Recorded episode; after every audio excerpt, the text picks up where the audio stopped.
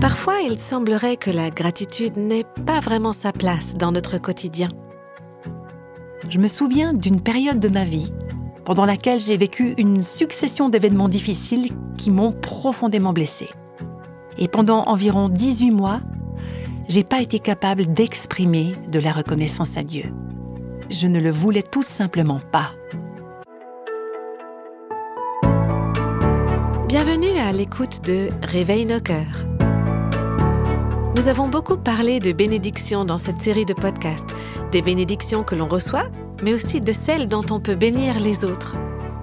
Je vous ai déjà parlé du livre Choisir la reconnaissance de Nancy de Moss Volgemuth et on peut se demander pourquoi avoir utilisé le verbe choisir dans ce titre. Eh bien, je pense que c'est parce que la gratitude n'est pas si naturelle que cela. Parfois, la gratitude peut être un choix difficile. Dans cet épisode, nous allons voir comment choisir la reconnaissance quand toutes les circonstances ont l'air d'être contre nous. À l'occasion de Thanksgiving, la fête de la reconnaissance, on a reçu une lettre d'un couple de personnes âgées, des amis très chers qui vivent pleinement la gratitude. Voilà ce qu'ils ont écrit. Chers amis et compagnons d'œuvre en Christ, voici le jour que l'Éternel a fait, qu'il soit pour nous un sujet d'allégresse et de joie. Quel que soit notre état physique, en bonne santé ou pas, nous avons de quoi nous réjouir. Voyant notre situation en Christ, il n'y a rien de plus normal. Si nous devions faire l'inventaire, nous dirions que nous le remercions parce que... Et là, ils ont listé cinq bonnes raisons de rendre grâce à Dieu, et pour chacune d'elles, ils avaient associé un verset biblique. Nous remercions Dieu parce que, premièrement, nous sommes sauvés. Deuxièmement, parce que nous sommes sanctifiés. Troisièmement, parce que nous sommes scellés du Saint-Esprit. Quatrièmement, parce que nous sommes éternellement en sécurité et cinquièmement, parce que nous sommes pleinement comblés. Et à côté de la cinquième raison, ils ont écrit le verset 5 du psaume 103, C'est lui qui rassasie de bien ta vieillesse, qui te fait rajeunir comme l'aigle. Ils ont également ajouté, Nous n'avons pas besoin de choses matérielles, de divertissements ou de choses qui jouent avec nos émotions pour être joyeux. En Christ, nous avons tout ce dont nous avons besoin et tout ce que nous voulons. Même si ce couple de personnes âgées ont eux aussi fréquenté les cabinets médicaux plus qu'ils ne l'auraient voulu, c'est peu dire, hein, parce qu'ils ont vraiment eu de sérieux problèmes de santé l'année dernière. Ils écrivent qu'ils sont toujours aussi heureux et qu'ils se réjouissent parce que Christ leur suffit, même à travers les douleurs, les maux et les opérations. Et dans cette petite lettre, ils nous demandent tous les deux de les rejoindre dans l'obéissance de ce commandement. Rendez grâce en toutes choses, car c'est à votre égard la volonté de Dieu en Jésus-Christ. Quel défi pour moi, moi qui me plains et qui râle pour des petits détails de la vie, d'entendre dire ce couple qui approche les 90 ans, nous sommes reconnaissants. Vous savez ce que ce couple fait au quotidien? Eh bien, il offre ce que les Écritures appellent des sacrifices d'action de grâce. C'est le livre aux Hébreux qui fait notamment référence, Hébreux chapitre 13. Par lui, par Christ, offrons sans cesse à Dieu un sacrifice de louange, c'est-à-dire le fruit de lèvres qui confessent son nom. Et le psaume 116 parle du même genre de sacrifice. Je t'offrirai un sacrifice d'action de grâce et j'invoquerai le nom de l'Éternel. Parfois, c'est facile d'être reconnaissant. Quand le soleil brille, quand on a de l'argent à la banque, quand on a une bonne santé, quand notre conjoint nous aime profondément et que nos enfants grandissent en obéissant à chacune de nos instructions, dans ce cas-là, oui, c'est facile d'être reconnaissant. Qui ne le serait pas Mais parfois, c'est bien plus difficile. Parfois, ça nous coûte de rendre grâce. Oui, il arrive parfois qu'on offre des sacrifices d'action de grâce au milieu des larmes et que l'on dise Seigneur, je comprends pas pourquoi je dois faire face à de telles circonstances. J'arrive pas à comprendre pourquoi je reçois les papiers du divorce. Pourquoi mon fils ou ma fille s'éloigne de toi. Mais au milieu des difficultés, de la pression, des problèmes, je veux te rendre grâce parce que tu es Dieu et que tu es toujours bon. Et je sais que tu accomplis ton plan à travers chaque circonstance de ma vie. Il y a un pasteur allemand qui s'appelait Martin Ricard et il est devenu pasteur de sa ville natale d'Heidelberg en Allemagne en 1618. Il avait alors 31 ans. Et au même moment éclatait la guerre de 30 ans, une des guerres les plus sanglantes de toute l'histoire. C'est une guerre qui a dévasté l'Europe et pendant 30 ans, la population d'Allemagne est passée de 16 millions d'habitants à 6 millions. Cette ville d'Eilenberg où Rinkart était pasteur a connu des vagues successives de peste et de famine. Elle a vu défiler les armées d'invasion qui allaient et qui venaient, en détruisant la ville et en laissant la mort dans leur sillage. La ville se remplissait de réfugiés et de guerre. En 1637, la peste s'est installée au beau milieu de ce conflit armé. Les deux autres pasteurs de la ville sont morts, mais Rinkart est resté et il a repris leur travail en plus du sien et tout au long de la journée, jour après jour, il allait de maison en maison, de lit en lit pour soigner les malades, les réconforter, prier pour eux et pour accompagner les mourants. Cette année-là, il a enterré environ 5000 personnes, dont sa propre femme.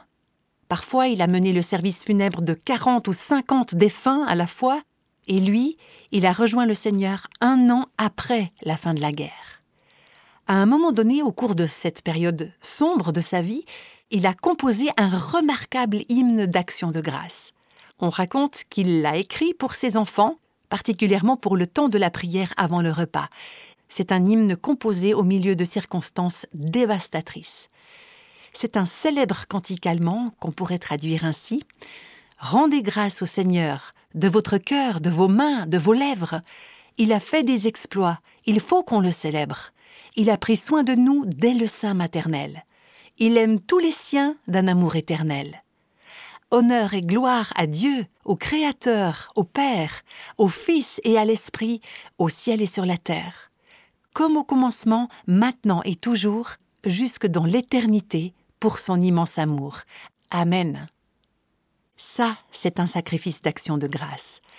Avec cet hymne qu'il a écrit dans les années 1600, le sacrifice d'action de grâce que Martin Rinkart a offert est une bénédiction pour nous encore aujourd'hui. On ne saura peut-être jamais à quel point quelqu'un pourra être béni par notre désir d'exprimer notre gratitude dans les moments où ça nous coûte le plus. Une autre personne que je considère comme une véritable héroïne dans la foi, c'est la doctoresse Helen Rosevear qui a été une missionnaire chirurgienne pendant une vingtaine d'années dans ce qui était à l'époque le Congo belge, aujourd'hui la République démocratique du Congo.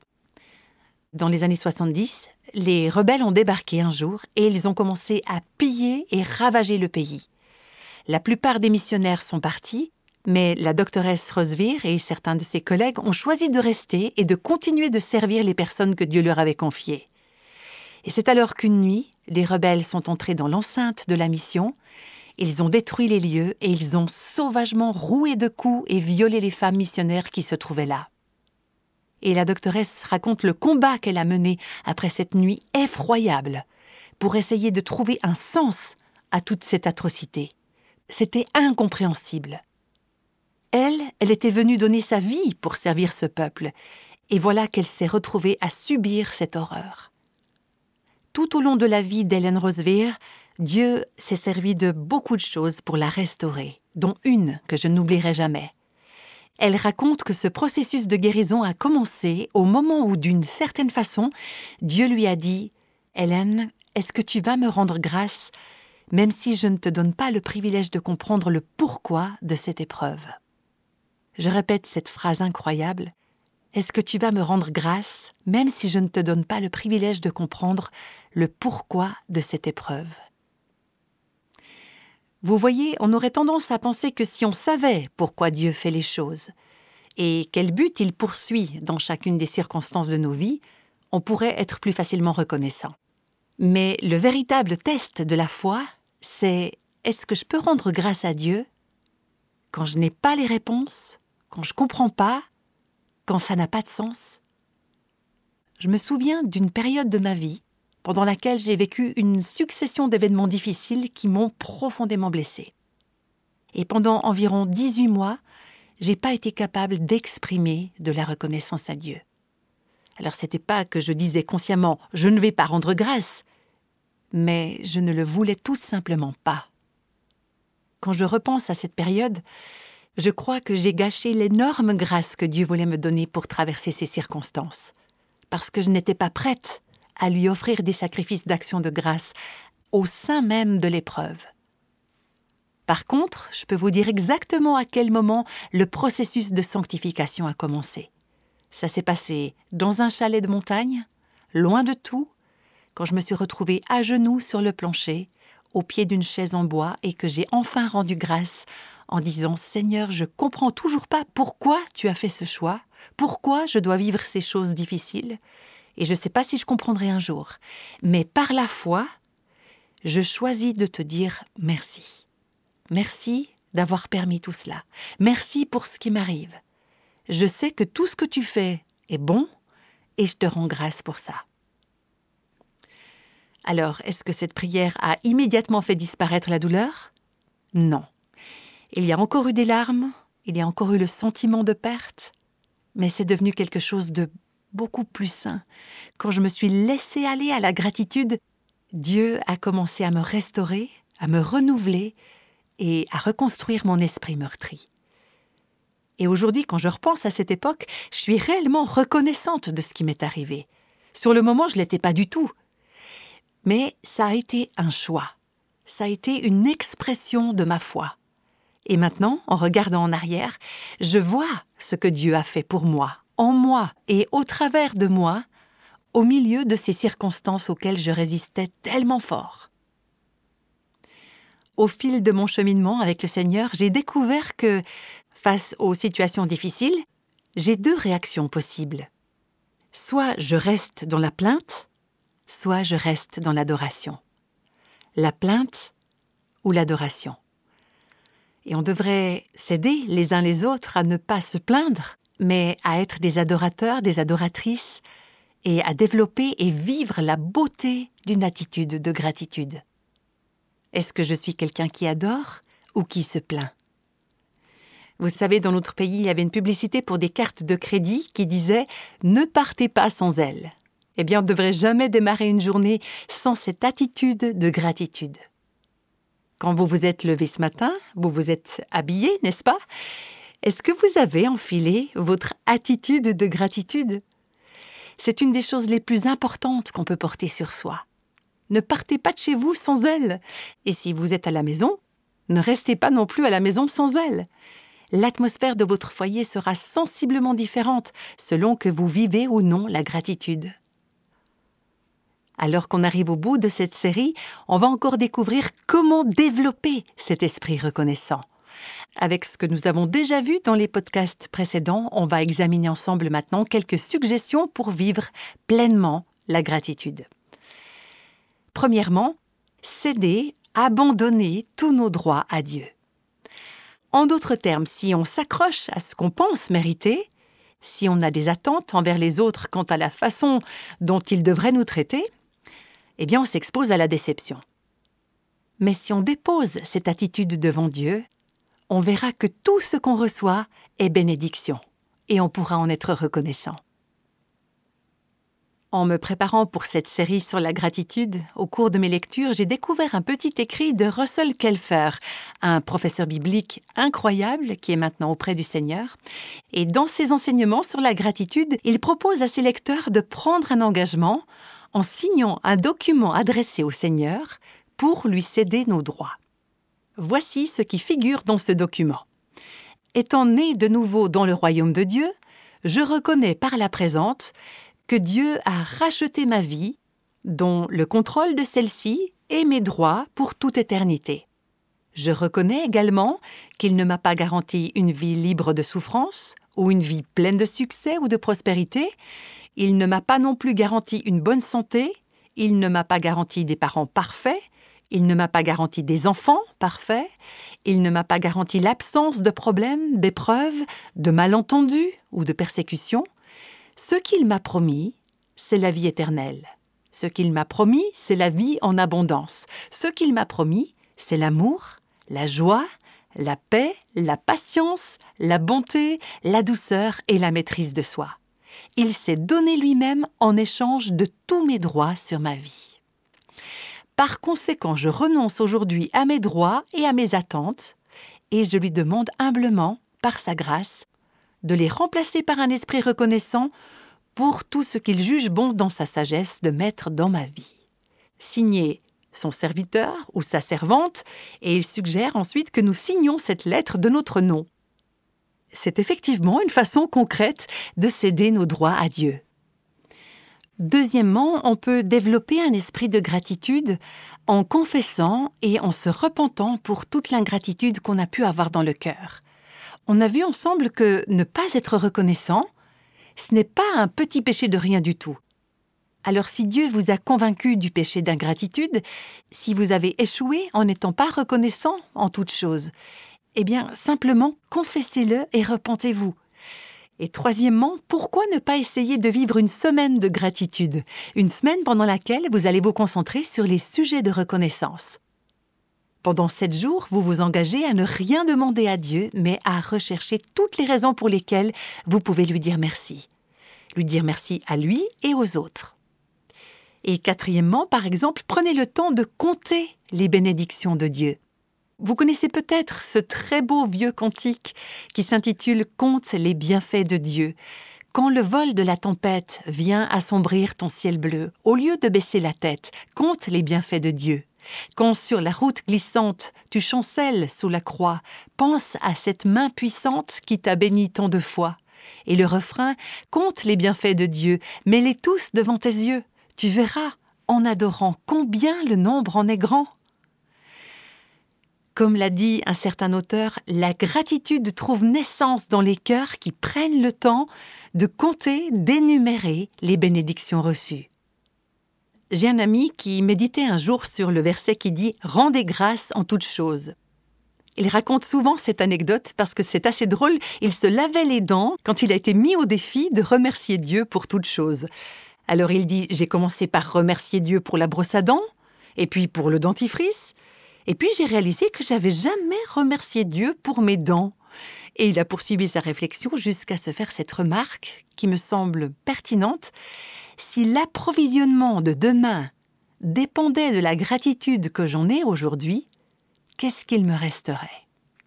Si l'approvisionnement de demain dépendait de la gratitude que j'ai aujourd'hui, qu'est-ce qu'il me resterait?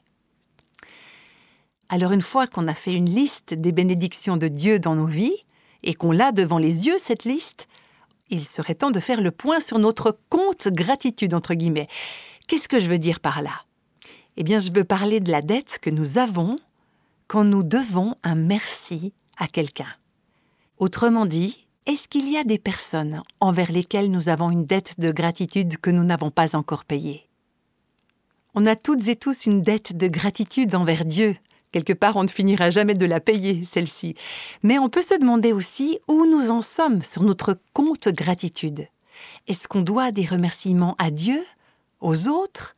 Est-ce qu'il y a une personne, un membre de la famille, une amie, une connaissance, un associé ou un professeur, un responsable d'église, quelqu'un qui a béni notre vie d'une manière ou d'une autre et à qui on n'a pas encore, entre guillemets, payé notre dette? Et je crois que c'est important de ne pas oublier celles et ceux qui vivent tout près de nous, avec nous. Par exemple, est-ce que c'est notre conjoint qui ramène l'argent à la fin du mois? Est-ce qu'on s'y attend comme un dû? Est-ce qu'on pense que c'est la moindre des choses ou est-ce qu'on en est reconnaissant? Est-ce que nous exprimons notre gratitude pour ces choses du quotidien? Pour conscientiser ça quelque part, pourquoi pas faire une liste des personnes à remercier? On peut leur écrire un mot, on peut les appeler ou aller les visiter. Prenons le temps de remercier chacune de ces personnes. N'attendons pas le décès de quelqu'un pour le faire. Il sera alors trop tard pour que cette personne puisse nous entendre et être bénie par notre gratitude. Rendez grâce en toutes choses. Gravez ça dans votre cœur, d'être reconnaissant pour tout. Est-ce qu'il y aurait une situation précise ou un problème dans votre vie pour lequel vous n'avez jamais rendu grâce? Et une fois que c'est fait, vous pouvez rester à jour avec votre liste en exprimant continuellement votre gratitude envers Dieu et envers les autres. Il y a quelque temps, des amis m'ont offert un carnet sur lequel est écrit en couverture Comptez mes bénédictions. À l'intérieur, il y a des pages blanches avec cinq lignes vierges à compléter. L'idée, c'est de noter la date et cinq ou six choses pour lesquelles on est reconnaissant. Actuellement, mon carnet est quasiment plein. Il y a quelques jours, je l'ai repris et je l'ai feuilleté. Et j'ai retrouvé des choses pour lesquelles j'étais reconnaissante l'an dernier. Et c'était vraiment super ce retour en arrière, de revivre ce que Dieu avait fait et de voir combien il a été bon. J'ai un autre ami qui dit que le matin, quand il se réveille, avant de sortir du lit, il rend grâce à Dieu pour au moins dix choses pour lesquelles il est reconnaissant. Donc voilà quelques exemples qui nous encouragent à vivre une vie de reconnaissance, une vie qui abonde et qui déborde de gratitude. Et oui, soyons à jour, non seulement dans l'expression de notre reconnaissance à Dieu, mais aussi envers les autres. Et je vous encourage vraiment à ne pas attendre quand vous voulez exprimer votre reconnaissance à quelqu'un. Par exemple, dès que vous y pensez, eh bien faites un texto ou envoyez un email. N'attendez pas parce que vous allez probablement oublier. Et pourquoi pas revenir aux lettres ou aux cartes de remerciement manuscrites pour exprimer plus spécialement votre gratitude. Je trouve passionnant de chercher les occasions d'en écrire. Je le fais parfois dans mon temps libre quand Dieu ramène à mon souvenir quelqu'un qui m'a béni ou qui m'a aidé, qui m'a offert quelque chose. Les occasions de remercier sont tellement fréquentes que pour moi c'est difficile de tenir tout cela à jour. Je suis reconnaissante aussi d'avoir eu des parents qui nous ont enseigné à écrire ces cartes de remerciement dès notre enfance. Je les entends encore nous dire Est-ce que tu as écrit ta carte de remerciement? Et si vous avez des enfants, je vous encourage à leur enseigner cette belle habitude. Prendre l'habitude de faire un texto, un email, de rédiger une lettre, d'envoyer une carte de remerciement dès qu'on y pense. Personnellement, j'emporte toujours avec moi quelques cartes pour prendre tout de suite le temps de rédiger quelques mots et pour remercier les personnes qui ont été en bénédiction dans ma vie. Vous pouvez en faire un exercice quotidien afin que vos dettes de gratitude soient payées un peu comme toutes les autres dettes, toutes les factures qu'on reçoit. Au fond, c'est assez simple. Posez-vous simplement la question est-ce que je dois encore de la reconnaissance à quelqu'un? Je crois que une des choses que Dieu désire qu'on fasse au travers du ministère de Réveil nos cœurs, c'est d'amener les femmes à être des femmes reconnaissantes.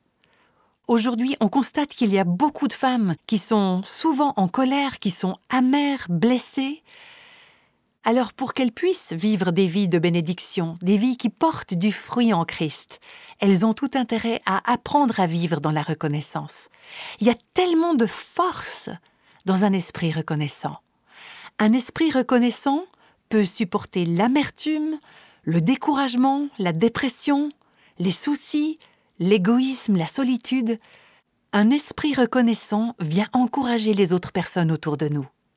Mais encore plus important, un esprit reconnaissant honore et glorifie le Seigneur. Le Seigneur qui est digne de toute gratitude et de toutes nos louanges. Quelles que soient nos circonstances, nous pouvons soit nous plaindre, soit adorer Dieu. Alors, est-ce qu'on se plaint davantage que l'on adore? C'est le genre de choix crucial dont Nancy de Moss-Volgemuth parle dans son livre Choisir la reconnaissance. Je vous encourage à le lire avec le cœur ouvert et aussi à relever le défi de 30 jours qui se trouve à la fin du livre et que vous trouverez aussi sur notre site réveilnoscoeurs.com. Vous allez vous rendre compte que vous passerez moins de temps à vous plaindre et davantage de temps à louer et à remercier Dieu. Pour ce qui nous concerne, nous sommes très reconnaissantes et enthousiastes en voyant comment Dieu agit au travers du ministère de Réveil nos cœurs. Effectivement, notre souhait, c'est de pouvoir former les femmes de demain pour qu'elles puissent, elles aussi, accompagner les plus jeunes dans la foi. C'est tellement beau de voir Dieu mettre dans leur cœur autant de passion et d'amour pour sa vérité. On apprécie vraiment de pouvoir être à leur côté, d'avancer avec elles, tout comme d'autres femmes plus âgées l'ont fait avec nous quand on en était tout au début dans la foi et dans la confiance en Dieu. Et je suis émerveillée de voir à quel point Dieu agit aujourd'hui pour que ces podcasts, fondés sur sa parole, soient diffusés dans beaucoup de pays, non seulement en français, mais dans bien d'autres langues aussi. Oui, c'est vrai. Pour ma part, je suis très reconnaissante aussi pour la série de podcasts et les études bibliques sur Rahab et Abigail qui sont disponibles sur notre site internet et d'ailleurs sur YouTube. Ce sont deux séries où l'on peut apprendre comment faire confiance à Dieu en toutes circonstances et comment vivre conformément à sa parole quand on doit faire face à des personnes difficiles. Nous espérons que beaucoup de femmes seront bénies par ces études et qu'elles puissent même les diffuser autour d'elles pour que d'autres personnes aient l'occasion d'être édifiées et affermies dans leur foi. On se réjouit de tout cœur de vous retrouver à nouveau pour la prochaine série de podcasts de Réveille nos cœurs. Tous les extraits de la Bible sont tirés de la version Louis II 1910. Réveille nos cœurs est le ministère francophone de Revive Our Hearts, initiative de Life Action Ministries avec Nancy DeMoss Volgemuth. Avec les voix de Christine Raymond et Jeannette Kosman.